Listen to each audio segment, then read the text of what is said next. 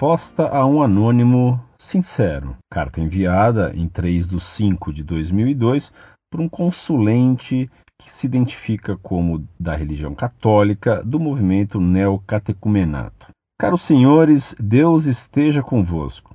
Escrevo para dizer que me decepcionaram bastante, pois pessoas que eu pensava que combatiam movimentos políticos ou religiosos que destruíam a igreja demonstraram ser obscuros e intolerantes. Quem são vocês para contestar movimentos como o neocatecumenato, ou que tenham nascido onde tenham nascido? São um veículo da igreja que traz milhares de pessoas para a igreja e que estão aprovados eclesiasticamente, inclusive pelo Papa. Só vejo três razões possíveis para isso. Primeiro, que vocês são maçons que pretendem destruir qualquer coisa que introduza um aprofundamento à igreja. Não estou a falar de negação de dogmas. Segunda hipótese, vocês são pessoas que têm medo da mudança, pois não conseguem adaptar-se e pensam, ao invés dos modernistas fanáticos, que tudo o que é novo é mal. A terceira hipótese é que vocês querem conservar mais a igreja institucional racional em detrimento da igreja mística. No primeiro caso, afirmo que o poder de Deus vence sempre, o seu Santo Espírito cala os sábios nas suas redes. A nossa igreja tem dois mil anos, em que venceu sempre. Cristo triunfará sobre o mal. Mas se o caso de vocês for o segundo, Digo que vocês não devem ter medo de mudanças, pois elas podem ser nefastas, mas também podem ser muito boas. Deixemos Deus e o Papa agirem. No terceiro caso, a Igreja deve ter um caráter institucional, ao qual devemos obedecer. Essa obediência inclui bispos, padres e, obviamente, o Papa. Simplesmente acima da Igreja, ou melhor, como cabeça invisível da Igreja, está Cristo, e aí o encontro muitas vezes, e mesmo interior, o que também não contraria o catecismo da Igreja. Claro que temos que aderir com a inteligência, senão caímos no reino da subjetividade e sentimentalismo. Mas às vezes existem chamamentos, vocações, sentimentos interiores que iniciam o caminho, que depois sim é feito de uma adesão inteligível. A Igreja, ao longo dos séculos, foi também feita dessas ocasiões. Compreendo, contudo, na minha humilde opinião, que a inteligência não se pode dissociar desse processo. No entanto, se houver um decreto que diga o contrário do que eu penso, eu seguirei, mas que seja minimamente atual, não na data, mas no conteúdo. Quanto ao vosso ataque ao Vaticano II, acho inconcebível pois se é certo que pode ter algumas imperfeições, foi uma modernização inteligente da Igreja, que completou certas coisas que já haviam sido esquecidas, embora antes desse concílio a Igreja tenha tido milhares de aspectos positivos: monges, obras de caridade, as universidades, as bases institucionais, etc. Quanto ao não há salvação fora da Igreja, só pergunto se vocês acham mesmo isso. E se acham, por que se refugiam numa encíclica que se adaptou a dada situação e não às orientações modernas papais? Eu até concordo que a igreja é o meio privilegiado de salvação, que nas outras religiões, não seitas, Deus só se revela ocasionalmente, mas que fora da igreja não há salvação vocês percebem o que estão a atingir? Isto não se trata de um mero exercício intelectual, mas sim da salvação da alma. E quanto à RCC, dizem ser herético porque nasceu no protestantismo. Eu sei que o Sr. Orlando pertenceu a uma organização que não é aceita e agora vem dizer que era herético. Quem sou eu para julgar uma pessoa que se converteu? Espero não ter sido ofensivo, mas decepcionei-me bastante. Que Deus vos ilumine.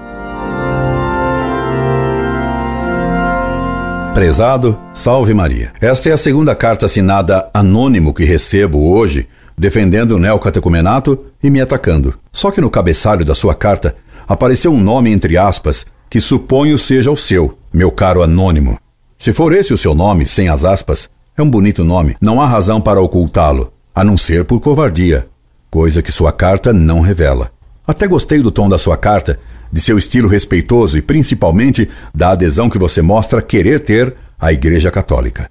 Você não tem motivo para ficar decepcionado conosco, porque pensava que combatíamos movimentos políticos e religiosos que visam destruir a Igreja, pois é isso mesmo que combatemos.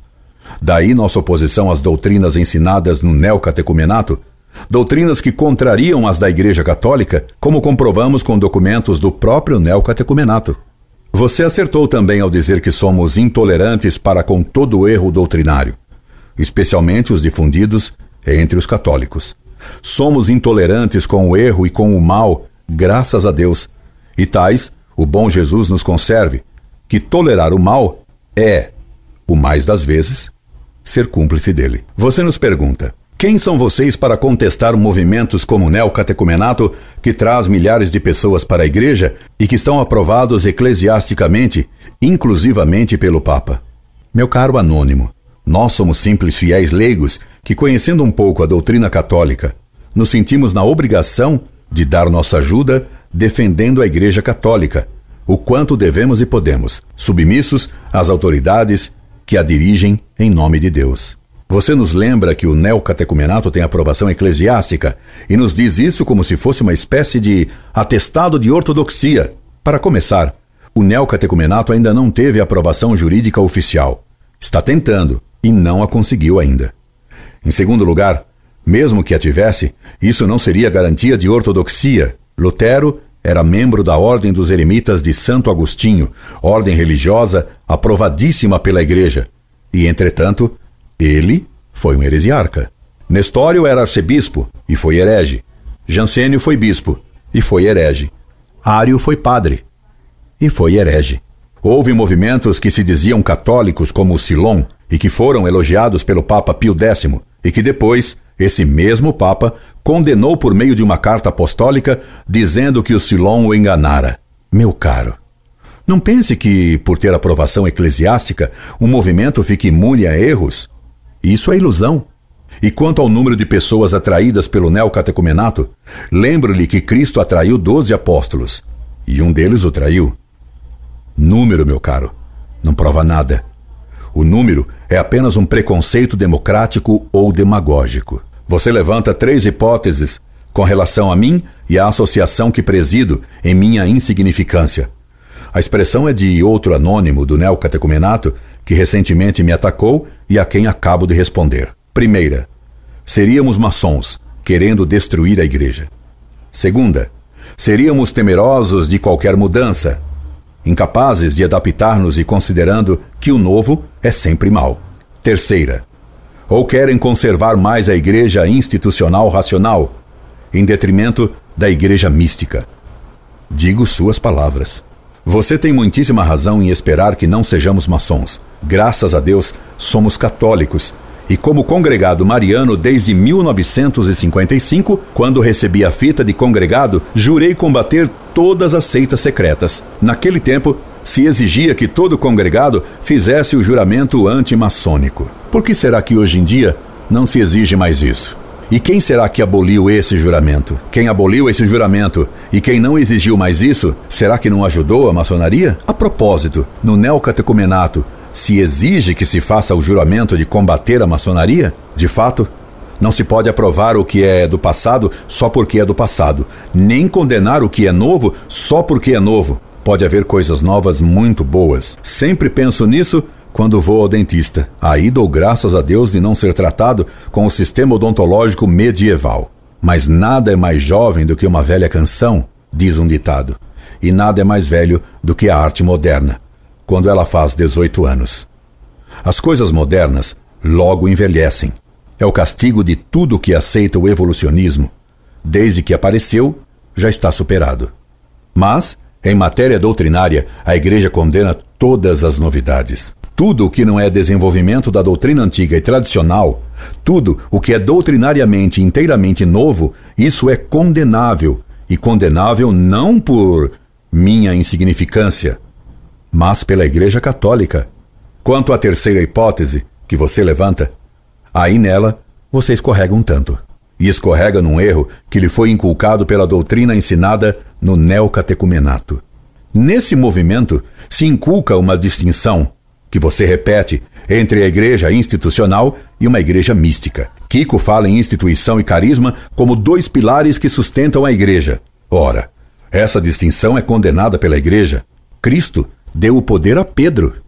A Santíssima Virgem recebeu todos os dons do Espírito Santo, assim como todos os carismas, e no mais alto grau. Entretanto, ela não gozou jamais de autoridade jurídica na igreja.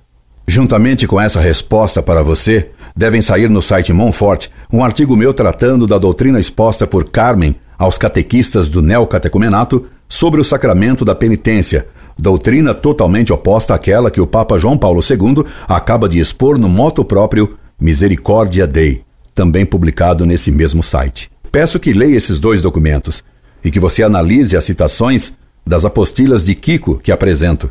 Graças a Deus, e é um dos motivos que me fez apreciar a sua carta, você fala que se deve manter sempre na obediência ao Papa e teme o perigo do relativismo.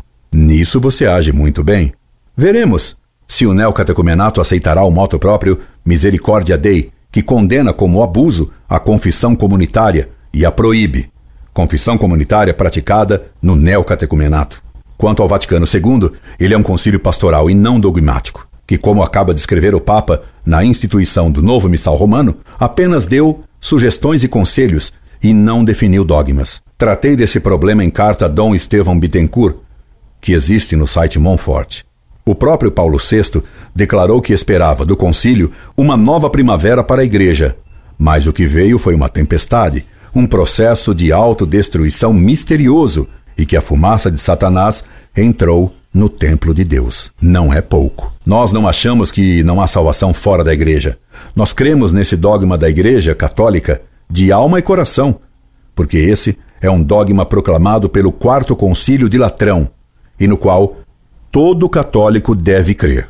Se você procurar no site Monfort, encontrará a exposição completa desse problema de acordo com os ensinamentos oficiais dos papas e dos concílios inclusive da salvação possível daqueles que, estando fora do corpo da igreja por ignorância invencível, podem salvar-se por pertencerem à alma da igreja. Fora da igreja não há salvação, é dogma da igreja que nenhum papa e nenhum concílio pode mudar. A Igreja Católica não é meio privilegiado de salvação, como você erroneamente escreve. Ela é a única arca da salvação. Quanto ao fato de eu ter pertencido à TFP, Saiba que nunca fui entrosado na seita secreta que existia dentro dela. A sociedade secreta, a sempre viva, que eu nem sabia de sua existência. Fui da TFP enquanto julguei que ela era inteiramente católica. E quando me dei conta de que ela não era o que apregoava, saí e denunciei os seus erros. Garanto-lhe que você não foi de nenhum modo ofensivo, e peço-lhe que me torne a escrever se algum ponto não lhe ficou claro. Incorde Jesus Semper, Orlando Fedeli.